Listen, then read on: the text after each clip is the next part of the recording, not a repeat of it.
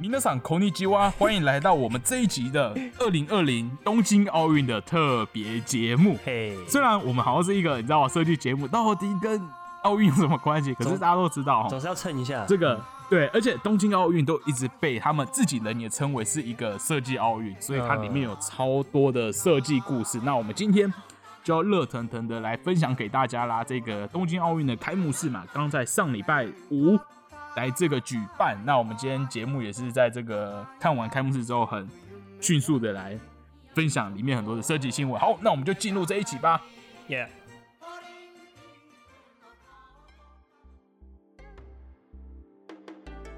哦，大家好，欢迎回到这一期的佼佼设计，我是 Will。我是李大卫，好，那我们这一集大家应该都有看东京奥运吧？李大卫你应该有看吧？有我有整个看完那个。我跟你讲，那对天好好笑，因为我因为我是在家上班，然后我是大概七点多下班，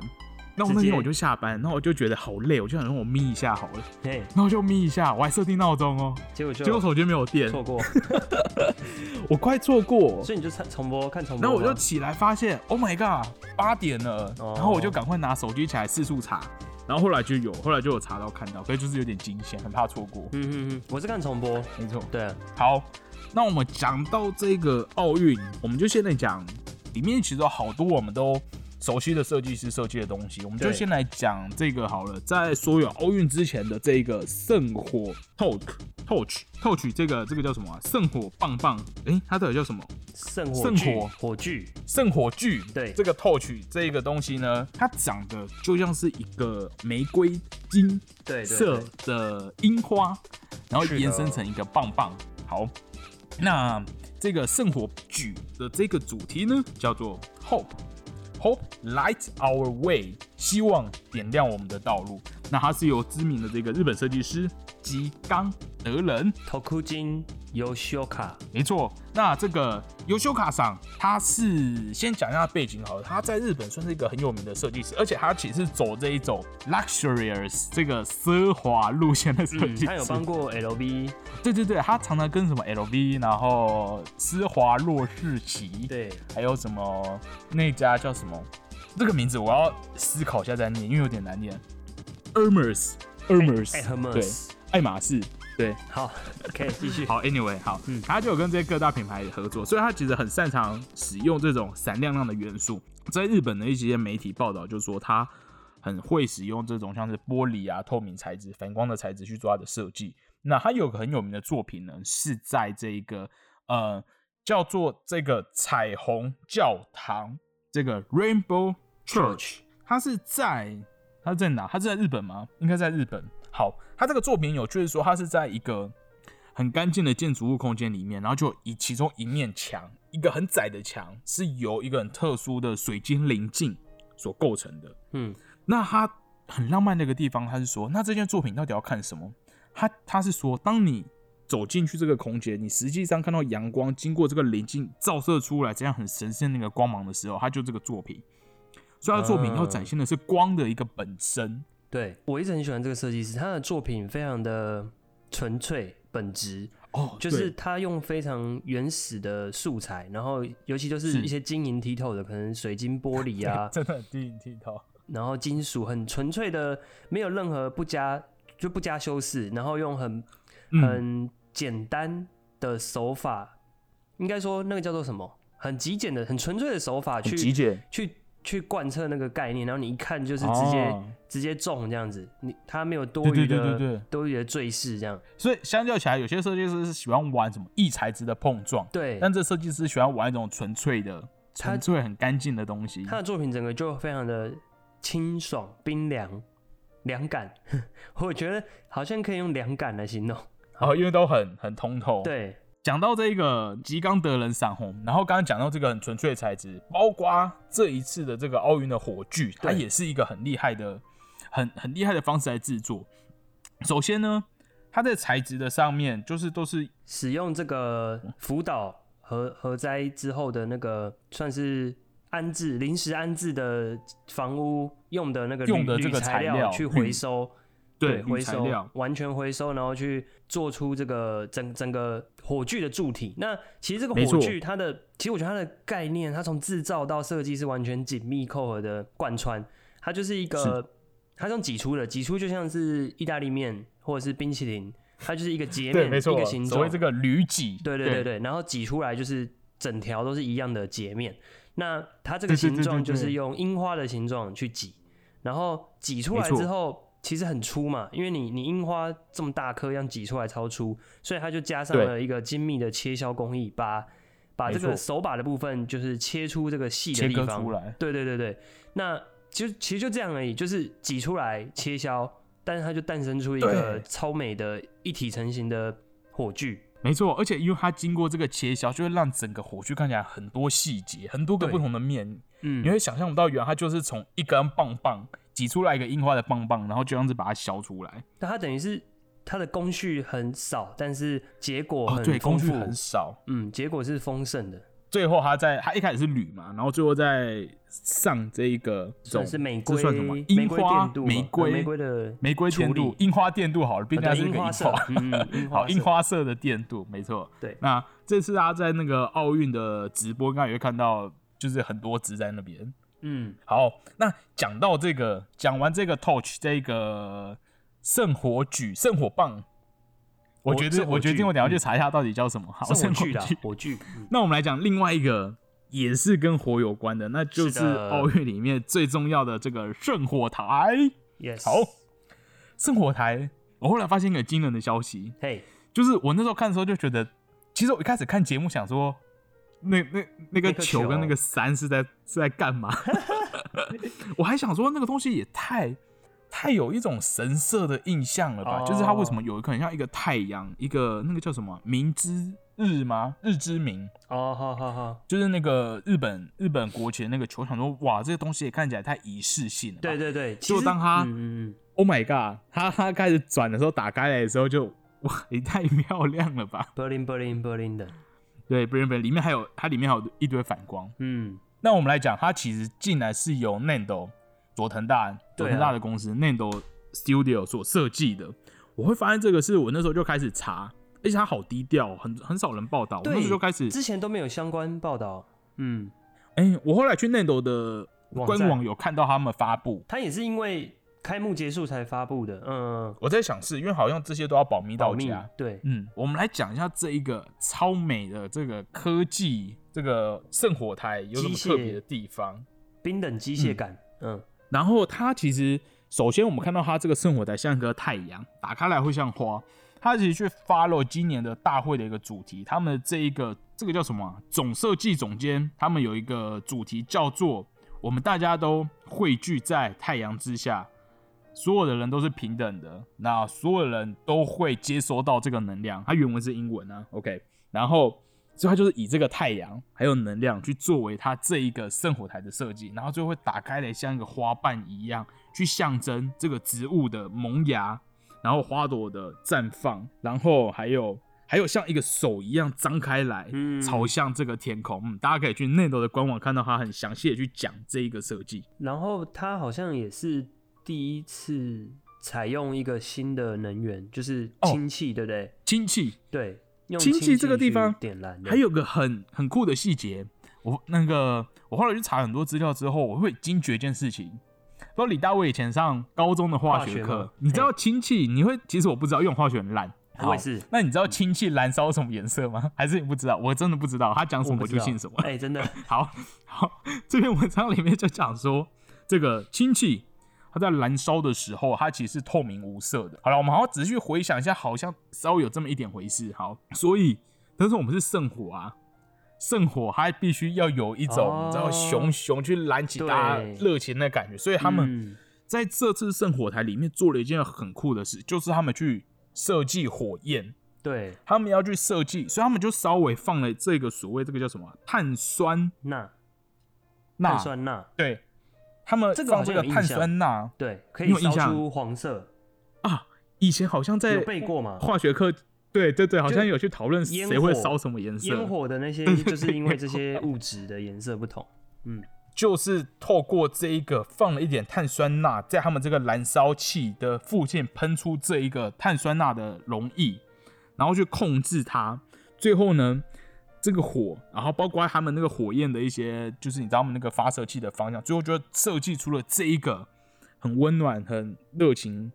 的黄色，然后还有它整个火焰的形状，对。所以它整个火都是被设计过的，对，很厉害。这个有点像是说，它先有了一个氢，必须要用氢能源这个东西，然后再氢，因为但是氢气弄出来没有颜色，所以他们去加入了一个物质，让它烧出那个颜色。哎、算是有限制之下再去做，就是做了一个应应对。那这个东西其实让我马上联想到那个 GoGoRo 的后车灯诶，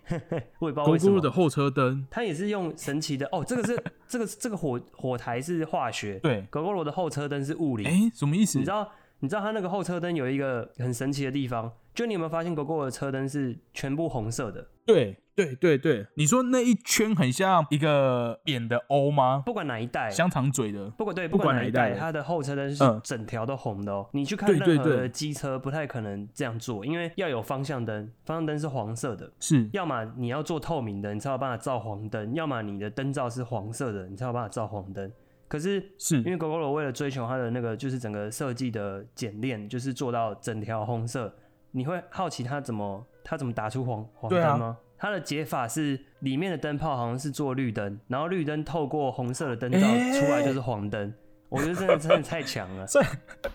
哇，他哦，所以他很物理的去玩那个什么什么光的什么几元素这件事情，光他等于是设计光哎、那蛮特别的哎，好有趣的一个小细节哦。然后这个火炬是设计设计火，那那我们可以想说有没有办法设计风？我可以想象那个修车师傅一开始在看的时候想说，哎、为什么里面要装绿色的灯？对啊哦，原来打出来之后变黄色的，真的很强的一个想法。很强。那讲完这一个熊熊燃烧的东西，两个那个一个火炬，一个圣火台，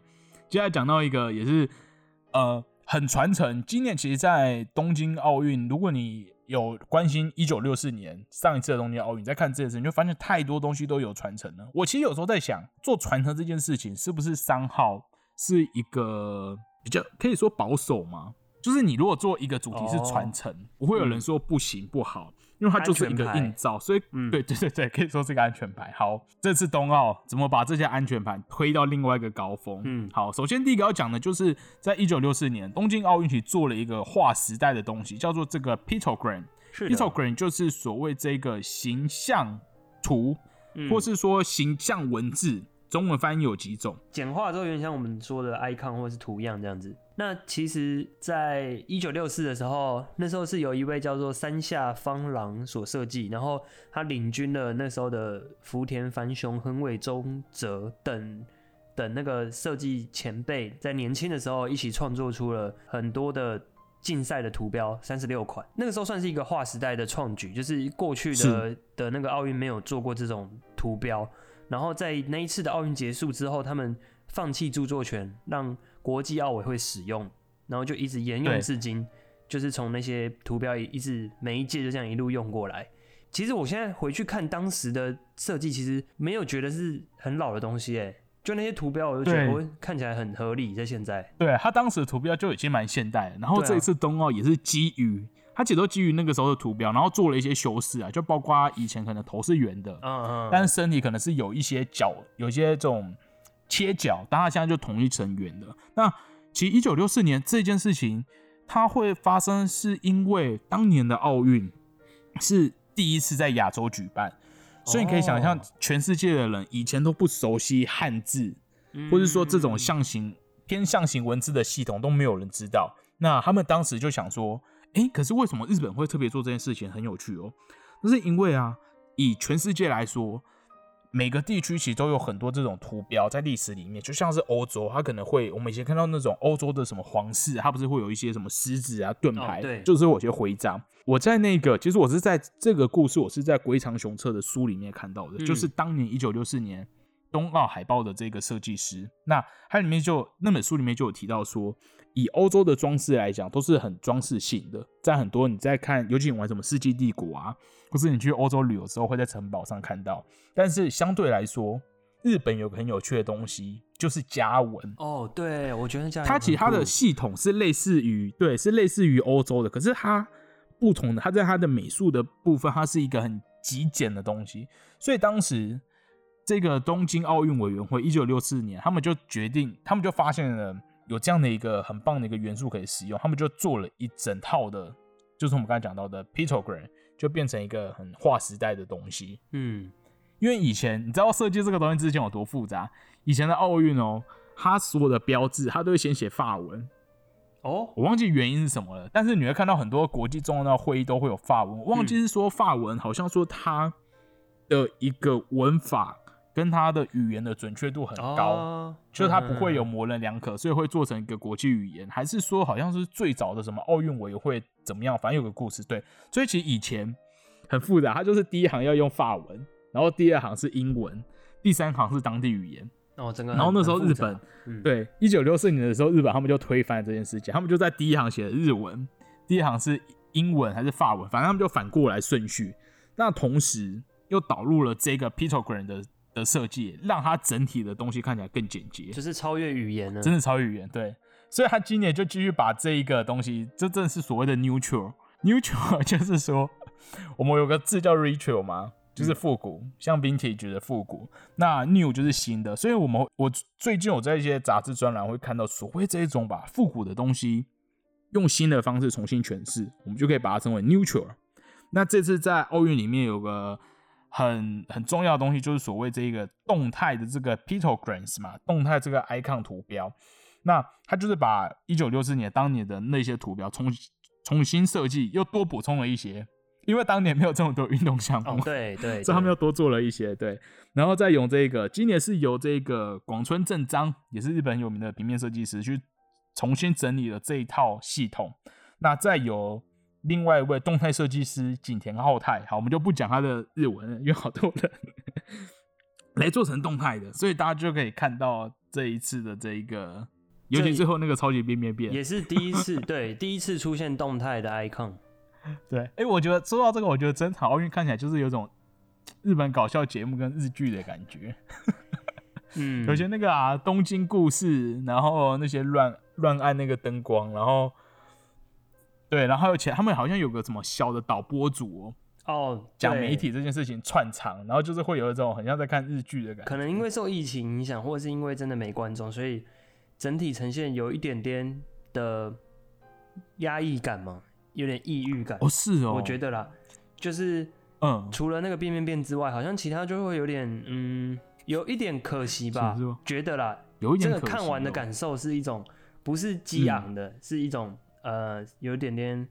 觉得舍不得或者是感伤。哦，我自己的还是因为这次表演很多都很温情啊，都偏温情。然后那它的精致度，还是因为他们已经钱都烧完了，就会觉得那个精致度跟精彩度没有到非常的有强，有或者或者耳目一新，没有真的很蛮无奈的。不然我们来分析一下今年里面发生的事情好了，中间可以看到它的很多小巧思。那我们先从整个开幕的从头讲好了，它其实里面有很多的故事。我跟你讲，如果大家在转播里面没有听到，嗯首先首先开幕的这一个表演，它有很多那个反正一些舞蹈啊，然后在那边工匠敲敲打打。好，重点是它最后不是升起了一个这个奥运的哦，五个木，头制的奥运徽章。对，这个东西它超级有历史意义的。到底是为什么？首先哦，第一个是在它的视觉上，它这个木头色的奥运徽章、奥运五环，其实就是去对应一九六四年当年的奥运的会徽。不管是会徽，或者说它的海报，它都是用这个金色的奥运五环来呈现，所以它有一个呼呼应，而且它的木头不是一般的木头，对，它的木头是在一九六四年当年的时候，各国选手去日本参加比赛的时候，然后大家就会在自己国家的种子，我其实不知道是到底什么种子，木头种子，anyway，种下的树，这些对、这些木头是当年的树砍下来，就是也是呼应它的传承呢。也是呼应啊。虽然砍下来这件事情有点神奇，啊，没有，他们有说他们用的所有木头好像都是通过那个认证的，就是环保环保认证，有有控制还是环保。啦，对对对对对，是，但对好，但它是当年那些木头下来，这这梗也埋太久了吧？他可能也没有 想到啊。我看的时候有点吓到哦。你说当年没有想到，当年可能就只是想说，哦，好，我们来做一点纪念活动，然后没想到就过了好几年，大家决定，哎、我们砍下来把它做成奥运五环。而且其实日本很有名的是他他们很容很会去他们的庙宇啊的那个嘿衡量还是树那个支支柱都会几年就会换一次的样子。哦，对对对对，所以然后之前好像我看是嗯什么，他们屋顶哦，对，就是屋顶会一直用一些树木的。所以会定期就是种树，然后去换那个屋顶，整个是很有永续的。我觉得这台湾好像要学，台湾不知道有没有做这件事，还是我们都等坏掉再修。台湾就是那个瓷砖剥落之后再贴一片彩虹瓷砖，对对对对，有这件事情，要要库存啊，那个文资单位希望可以先库存一下这些这对对瓷砖。可以先准备起，先找起来，好不好？对，瓷砖先找起来。那讲完这个五环，我接下来其实我有个，我一开始看到时候有点觉得说，哇，这个比这个表演也太小了吧，就在这么大场地，然后就几个人在中间跑来跑去。可是我还是有些感动地点。嗯，好，我接下来要讲的是，我们看到他接下来第二个东西是叫做这一个，他有给节目 title 啊，节目 title 叫做“携手奋战，多元融合”。然后在节目里面，就是你知道有一群人去推一个彩虹箱子，然后就推推推推推推推，就变成这个奥运的奥运的这一个视觉。那我其实中途我看到一个很有趣的东西，是说它里面在讲无性别这件事情呢，没有种族、没有性别这件事情，所以你可以看到里面所有人都会戴上一个很神奇的假发对，然后服装也都是某种日系的服装，所以你会看不到任何性别在里面。但我觉得这是我在奥运上面很少看到去讨论这件事情因为我记得我以前看北京奥运，就是清一色的，就是可能中国男性打鼓。然后我后来去看一下里约奥运，因为我那一看我就很无聊，就开始看各国的奥运。然后里约奥运就有一堆的森巴女郎，哎、哦，没有一堆，我几幕有看到啦，但我没有完整的看完，我不确定是不是、好。嗯但 anyway，在以前都会有这种很既定印象的表演者，嗯，可能跟传统有关出场。可是就这一次日本，他其实我觉得看到好多，他都是在讨论没有性别，迈向未来的，不是只有对我觉得他这个东西，嗯，其实我看到的时候蛮感动的。我觉得他没有在疯狂的宣扬日本的文化或日本多伟大，而是他去讨论了很多很纯粹的东西。嗯，好了，我懂你说的意思。我会觉得准备了一两年的这个表演，为什么有时候很像 workshop 的感觉，就是就很像很像这个，很像说一个礼拜前有个人说我们来办奥运，然后就分给五组，五组人就下去想说我们要怎么呈现。呛，好呛，不是，我觉得我很，我觉我还蛮喜欢这种很有创意，哦因为所有东西都很有创意，可能没这么有精致，可能很很人性不修化。边幅的原始感，对不对？没有雕琢的啊，，对对对，你嗯因为以前看其他很大型的表演，每个人都很像机器人，对，就雕的很。但这个就是你有一嗯种，好像你认识他野生感。的感觉，嗯野生感，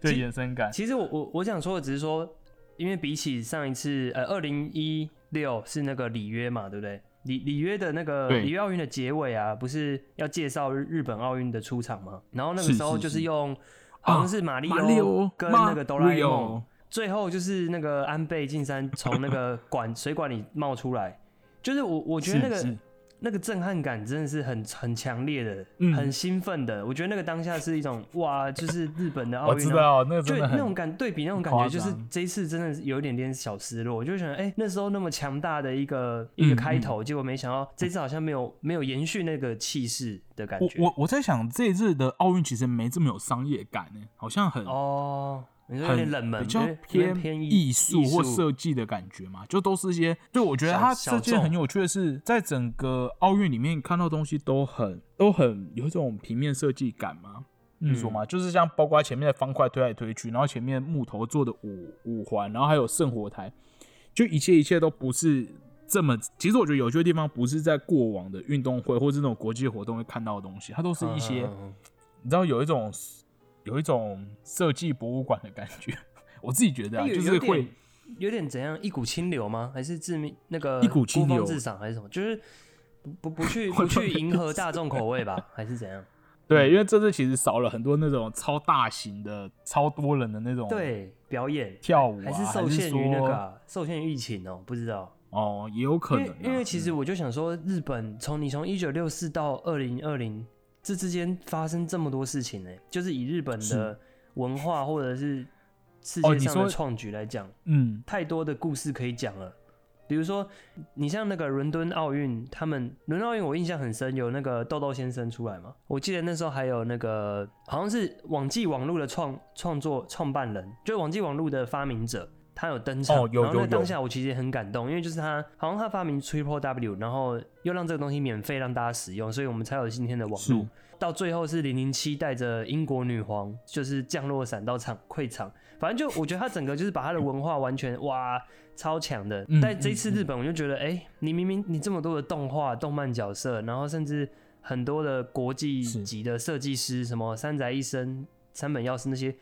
很多可以玩的感觉，有点就是没有去讲那些东西。我懂你的意思，嗯，不知道这到底是一股清流，还是说，对了，反正、哦，甚至还有什么宫崎骏、久石让你，说。这些都是、啊都是一九六四到二零二零之间发生的很多事情。还是他们这次想要给，哎、其实我也不知道他们定位到底是什么，他想要因为这次的进场的音乐，嗯，而这次进场音乐是用电玩的音乐，很多经典是。电玩音乐，所以他也不是完全想要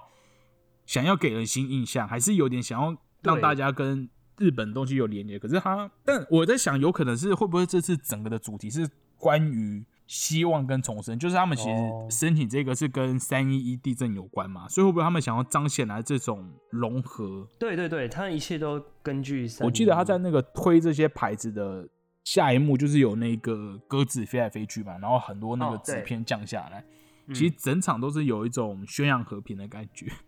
嗯，除了这些，接下来就是那个超级变变变的单元嘛，就是去扮演那个 logo 这件事情。很惊人，我觉得这应该就不用多说，就是他那个摄影师的角度抓的超好啊，然后嗯各种，我记得有一幕我最觉得最好笑是，他那时候有一幕突然带到某一个工作人员身上，然后那人员就说他很慌张，想说，哎、对我是要办什么？对，结果是我觉得 logo 有趣的好像是划船的标志吧？一种亲切感。嗯，对，我觉得他整整个节目好像都是就很像综艺节目啊，嗯这好其实也是日本的一个强项嘛，就日本就是综艺节目很有名，即兴感。嗯即呃对，有个即兴感。以上应该就是这次东京奥运的各种有的没的细节吧。我这边可以来补充一下哦，嗯其实奥运这个东西，呃尤其可能是对日本来讲，好像是一个算是设计设计世代的展现吧。在哦，可以说对，在一九六四的时候呢，有有所谓的设计明星梦幻队，那时候就包含了桂昌雄策去设计海报跟 logo，柳宗理设计那个圣火炬跟圣火台。耶，对，真的假的？柳宗理设计的哎，天哪！是的，是的，丹下线三设计这个国立代代木竞技场，这几个是都是是是是，后来非常巨擘，就是重量级的设计大师。那其实，哎、柳宗理的圣火炬你有看过吗？没有，你现在讲我很兴奋。我我真的觉得很那个、哎，就是一种，哇靠，我我不知道怎么形容，它就是一种不去管那些不去管那些世俗的线条还是什么的吧，它就是一个独树一格，然后很庄重、沉稳、很朴实、很非常柳宗理的东西。Oh my god，超美的。很经典，很耐看。对，它就是一个很简约的线条造型。那种简约跟现在的 MUJI 或 Apple 又不一样，它是一种朴拙感，好像设计了一个一个青铜器一样。它带给人的那个神圣的感受是来自于它上面的平面，在下面的把手处有一些线条，可是到了上面就直接戛然而止，变成一个完全全平的平面。这个平面就像是一个祭祀的台台座，然后去圈出一个气场。一个范围，所以就是有点像是用最少的线条去要去烘托出这个圣火这个主角，传递出这个圣火的神圣感。对，我现在查到它，对它它它其实看就是一个手握的棒棒，然后上面延伸成一个盘子形状的平台。当然它有一些很干净的造型在上面，可是它就是一个，它也跟现在的说一根长棒棒针我觉得不一样，就是它有一个好了很自己的很感觉，厚实，然后庄严肃穆，很厚。实，它其实有一种还是有有一种柳章柳柳柳宗理餐具铸铁锅锅具的感觉。人家拿着柳铸宗理铁铸铁锅。它好铸铁锅、哦。好，接下来讲到这个刚说的丹下健三设计的这个代代木竞技场，其实也是当时的创举。他他那时候设计的概念，我不知道你有没有看过他的照片，它是一个很像一条卧龙，就是一一一个吊桥，然后撑起一个屋顶。他那时候的设计概念就是说，呃，他不只是要关注建筑的动态感跟活力，他觉得更重要的是一体感。就是这个整体性，他希望让建筑里的观众跟选手可以团结在一起，所以他那时候的目标就是不要有柱子在空间中，所以他就采用了这个悬吊式的设计，哦就是有点像我们的吊桥嘛，然后等于是在吊桥的下面去撑起一块平面，然后内内内部就容纳了这个上万名的观众。然后更酷的是，是是是，他在五个月之内就盖完了这个盖高难度的建筑物，然后就一路到到现在都还在使用。嗯，对我现在看它里面的建里面的这个建筑工坊，我觉得以当时来讲真的很不容易，尤其还有这么大一个屋，顶，就是它就真里面像是中间有一个对，很像吊桥的东嗯西，然后去，所以它里面是看不到一一根根柱子的，是一个非常开阔的一个空间。啊以当时的技术来讲，就真的很厉害。嗯，那这个建筑物呢，刚好也是埋下一个伏笔。当时有一位十岁的小孩去到这个建筑物里面，看到这个它里面的诶天窗洒进来的光，就立志要成为建筑师。那这个人就 Oh 是魏延武 Kengo Kuma，就是这一次的主场馆的建筑设计师。这太有呼应了吧？这对，真的是一个连这个都传承哎这，根本要拍成一个电影啊！这根本就要拍成一个纪录片吧？太惊人了，连设计师都可以传承。我知道，所以这就是好像为什么大家对东京奥运的期待都超高，因为它真的发生太多很伟大的历史事件对件。，那这个这次的新主场馆其实一开始也是蛮多波折的啊，就是可能对有一些 对，一开始是扎哈哈蒂嘛，家可能有不同的。的意见反对，那最后胜出的是这个魏延武设计的这个主场馆。那这个概念其实非常的融入环境，它就是尽量降低建筑的高度，然后采用了来自全日本的这个木材去去组装，用他们的日本的。木木工艺去去创造出这个很现代的建筑物，它的目标就是希望可以创造有点像是进到主场馆，就像进到一座森林，就像进到明治神宫的森林里，嗯嗯从天上洒下来的光，也像是从树上就是洒下来的阳光这样子的感觉。对，整个就是一个很大自然、很很跟环境融入的这个一个建筑创作。对，尤其是这次主场馆，大家也讲到，就是好像有先见之明。嗯，对，那个座位，先把这个座位 设计的各种颜色，马赛克 让它远远拍起来，这个不会看起来很空旷。对啊。总结刚刚刚刚魏有提到了这这一次也有一些明星队嘛，就是包含嫩斗啊、吉冈德人啊、魏延武。啊，然后我对这边要再特别讲一下这个这次的 logo，对，刚刚好像没讲到。哇，有争议也超大。你是要从它最早争议开哎、始讲吗？对，这次奥运真的好多争议。最最早就是一个有点像 T 的一个符号，那它就是被一个比利时的设计师说好像有抄袭的嫌疑。对，抄袭到他们的剧场设计。最早是我们要提他名字吗？算了，就是好。他其实最早这个海报设计的设计师，他其实日本很有名，就本身就很有名。那他当时其实多少是有点要延续一九六四海报的想法，所以它里面就是 T 嘛，代表 Tokyo，然后它的一边是一边的 T 是用金色的，然后黑色的中间的柱子，然后右边有放一颗圆形的球球，就是红色那个旭日。对，好，就是说它就多少是有呼应一九六四年的配色跟一些元素。对，跟很可惜，就后来发现被说是抄袭，但设计师自己觉得是巧合啦。Anyway，所以就换了这一个。其实你不觉得换了目前的这一个，还是有一点点点点呼应嘛？就是它整体来说还是原状嘛，对，这哎、其实这一次就 这个啊，我之前都没有认真去研究，然后我是到嗯。前两天就是去稍微查了一下，才发现，其实我觉得这个 logo 第一次看你可能就看过去了，但是我发现它蛮耐看的，就是你是。你认真去细看这个东西的概念是来自这个日本的和饼文，就是他们的服装上或者是布料上常常会印很多的花纹，然后很很多的纹路，你一看可能就觉得哇，这就是日本的东西。那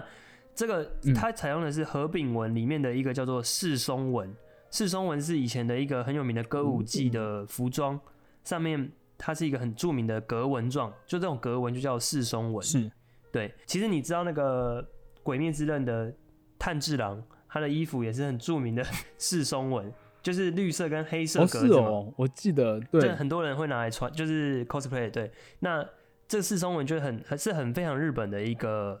一个语汇，然后他想要传这个 logo 要传达就是和谐、团结跟连结这样子。哦，对，他其实很很真的有这种团结和谐感觉，要很多不同的块块连在一起。对，然后我就去研究了一下这一位叫做野老昭雄阿 sao Tokoro 嗯。的一些作品，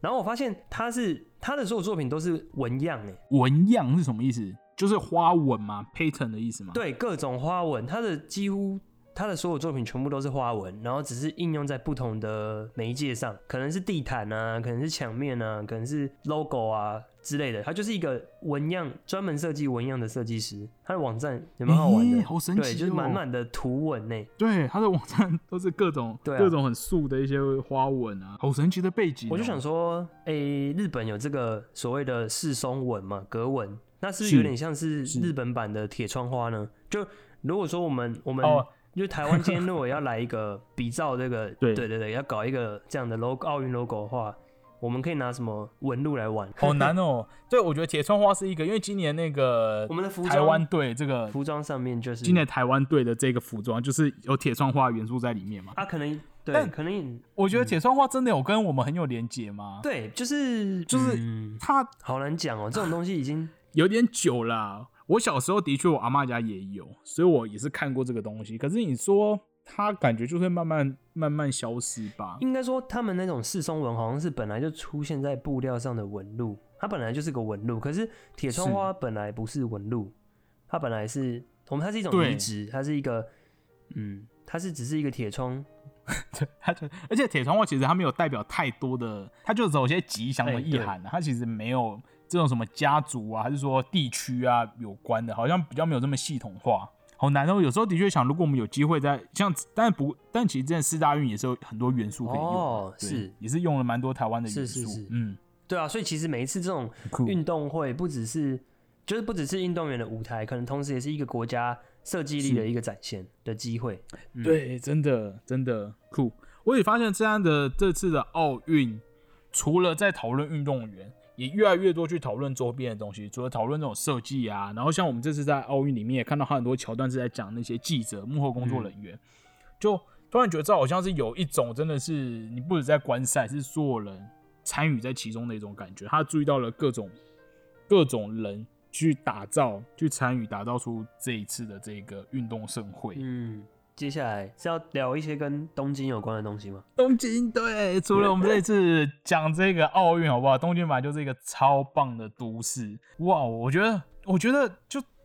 东京给我的一个感觉，我上次第一次去东京的时候，我就是在那个成田机场，哎、还是羽田啊？哎、比较远的是哪一个？哎、我忘记了。离市区很远。好，anyway，我在离市区很远的那个机场下车，哎、下机，然后我其实，在下机前就知道那个机场好像我忘记是哪一个设计师设计过，所以它就是整体有个跑道，就是它用很多跑道去带路，哦你会看到地上有很像那个 PU 跑道的路线，告诉你说你要往哪里嗯嗯嗯走。然后另外说，它机场的椅子什么东西有很多都有重新设计，所以我一开始进去的时候就觉得，我、天哪，我很不像真的在一个机场里面，我很像在某一个设计设计展览里哎面，呦所以那感觉就是很不真实。嗯你知道，就是有时候我觉得我们在台湾，你只要一下班离开公司，你好像回到了一个回到一个现实生活嘿。可在日本的时候，我就有一种我好像从头到尾都在一个温室里面，我在一个、一个设计的温室里面，就太不科学了。有那种，对我那时候第一次的震撼，就是我到羽田机场的时候，对，有个非现实感。有有，我之前在二零一八年末的时候去东京待了一段时间。其实我对东京的印象就是，哦，它真的好巨大，很巨大。我觉得好像是世界上很少有这样的的一嗯座城市、哎、哦，超级 mega 对 city，对，它它一个，比如说涩谷就像一个信义区，然后它有好几个信义区，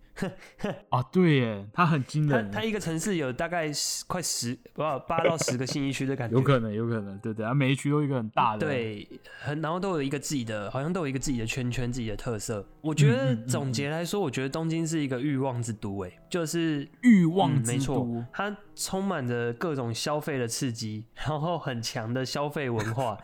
就你 你如果没有要花钱的话，是是。去那边可能会有点痛苦。哎、我有点理解耶、因为我我其实不是很爱买东西，我去东京就是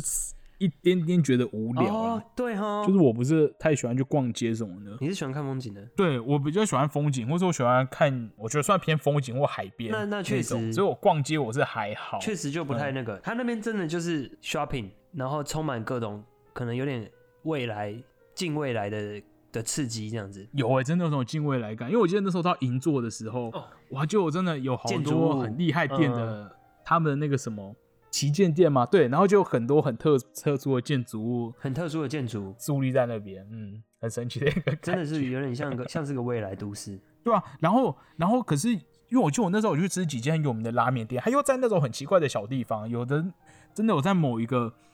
反正就是你外面可能银座是一个很大逛街的地方，然后你突然弯几个角出去，就到一个，就突然就变得很很住宅，对，很小巷子，然后里面就有几间店，然后就跟日剧里面看到的一样啊的拉面店，对吧、总而言之，我觉得真的还蛮好玩的一个地方。那这次应该就是这次设计奥运，好吗？二零二零东京奥运的我们这一集的一个分享跟讨论，里面有各种设计发生的故事。没错，那大家刚刚会听到我们讲了好多一九六四年发生的事情，那大家可以期待我们下一集，不一定下一集接着啦，但是就是在之后的一集，我们会来讲这本龟仓雄策的算回忆录吗？他的故事记录这本朱红的记忆《龟仓雄策传》。好，我们下次就会讲这本很有名的。这个也是王、嗯王志宏设计的吗？好像是是，没错没错，它的封面也是王志宏设计的，也是你看到一个大大好的鲜明哦红色这个太阳在那边。嗯，这里面我就看到了很多的故事，包括我们刚刚呃，刚刚李大卫提到的很有名的设计师的故事在里面。对，那我们到时候就可以来跟大家分享一下这个故事。嗯，还是我们现在要先讲一下，还是全部留在下一集讲？哦，还是先预告好了，先预告一个啦为。什么预告一个很神奇的故事哦？就是当年呢，当年这一个奥运的海报，因为当时印刷什么没还没没没这么流行，然后他们当时奥运会的一些东西啊，都是那种毛笔字型的。那当时的这个奥运的这个负责的这个这个叫什么会长吗？委员长，他叫做竹田恒德。他其实有个很有趣的背景，他的背景是皇室，但是当时就是二战之后废掉皇室，哎、一部分的皇室啊，只保留某一个天皇的时候，他就是变成了平民的身份。那他当时，他为什么会跟为什么龟仓雄策会成为里面这么重的一个设计师？一方面是龟仓雄策在当时的影响力很大，他是一个已经是很有名的设计师。那他还去参加了这个这个呃设计大会，国际设计大会。好，但当时刚刚提到这个委员长竹田恒德，他其实跟 龟仓雄策他们是在滑雪时候认识的，他们是滑雪同好，所以那时候竹田就发现，哎、原来龟仓是一个很有名的设计师，所以他当时看到这个手写的奥运的这个手册，他就突然想到说，哎、我应该找龟仓。哎、他会这样想，是因为他当时竹田恒德他本身也是一个运动员，那他当时就去国外参赛，他就在美国看到了一些很新的一些设计，他就突然会，他就突然觉得说，这些手册啊，应该要长得很干净才对。为什么他不想要这么很传统的感觉？所以他就跑去找了龟仓雄策，他就说：“哎、还是龟仓雄策，你来当这个，你来帮我们设计海报好了。是，”然后龟仓雄策就跟他说：“他不要。啊，他是说，他是说，呃，他是说这个他他不是一个很适合，应该说他说如果当这个 director 这个什么 director 算什么总监，你可能他就不能做设计，他就变成是要主导这个设计活动，可是他不想，他想乖乖做设计就好，因为他觉得他是那种很有很有怎么讲，很有设计师固不能讲固执那种想法的人，他如果做了一个他自己的设计，他就很想用它，他不能很理性的去看哪个适合，所以那时候就先跟竹田赏说，哎、不行，他不能，他不能当。那他就说，那他推荐一个人，这个人叫做盛健胜，一个算是那种艺术评论家，他就觉得好，他很适合，好。然后那时候竹田就说，好，那我们找他当那个整个的负责的总监好了，那那你你就进来，那帮我们设计海报。那这时候龟仓雄最后说，哎、不要。那嗯 竹田想说，为什么又不要了呢？龟仓雄色就说，只设计一个海报太无聊了。